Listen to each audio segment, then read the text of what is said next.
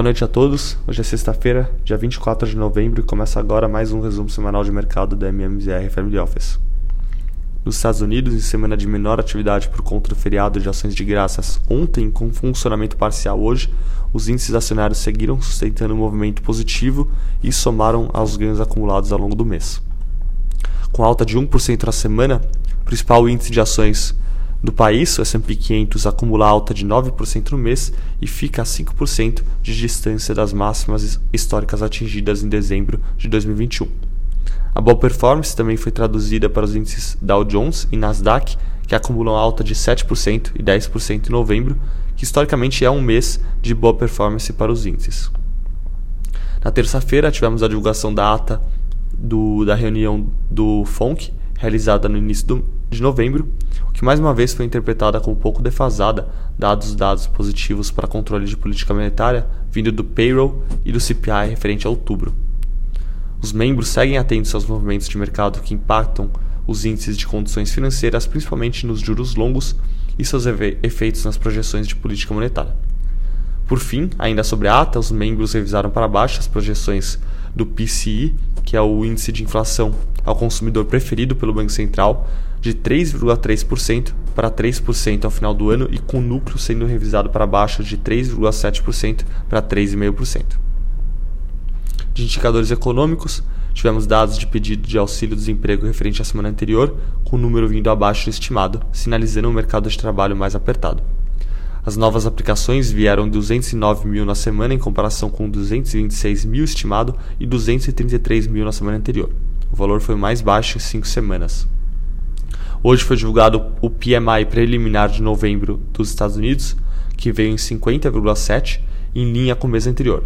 Apesar do setor de manufatura ter apresentado uma expansão menor, o setor de serviços veio em 50,8, acima do esperado e na maior expansão desde julho. No noticiário corporativo, tivemos a divulgação dos resultados da Nvidia, referente ao terceiro trimestre do ano.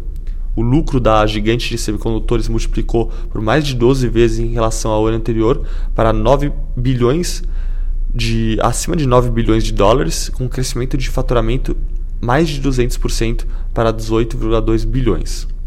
Por ação, o lucro ficou em 3 dólares e 71 centavos em comparação com 27 centavos no mesmo período do ano anterior, reflexo do forte crescimento nos segmentos de dados e de jogos.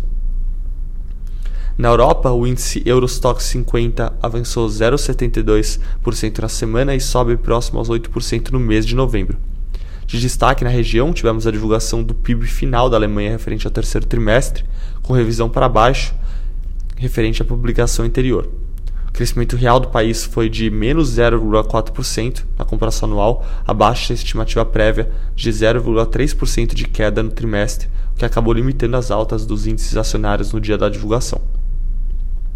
No mercado asiático, como esperado, a China manteve as taxas de financiamento de 1 e 5 anos em 3,45% e 4,2%, respectivamente, o movimento era amplamente esperado, com as taxas de empréstimo para corporações e empréstimos pessoais em níveis historicamente baixas.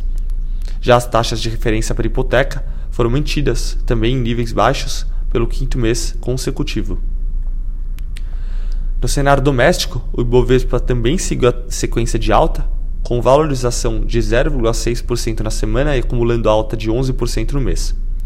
Tivemos uma semana vazia de indicadores econômicos, com as projeções apresentadas pelo relatório Focus sendo divulgadas no início da semana como de costume.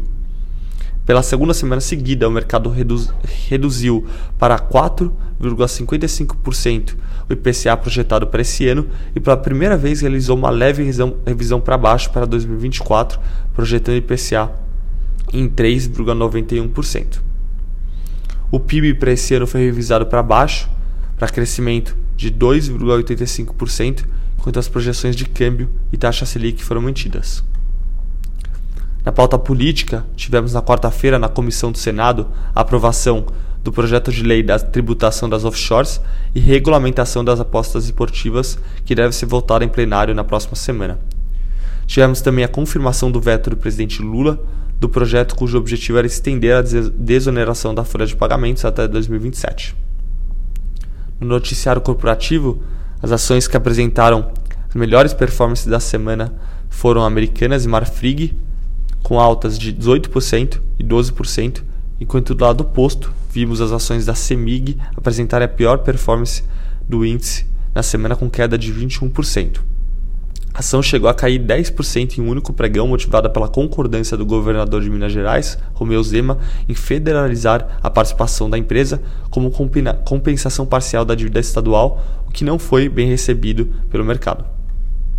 No mercado de juros, a semana foi de uma leve inclinação na curva, com o fechamento dos vértices mais curtos e uma abertura nos vértices mais longos.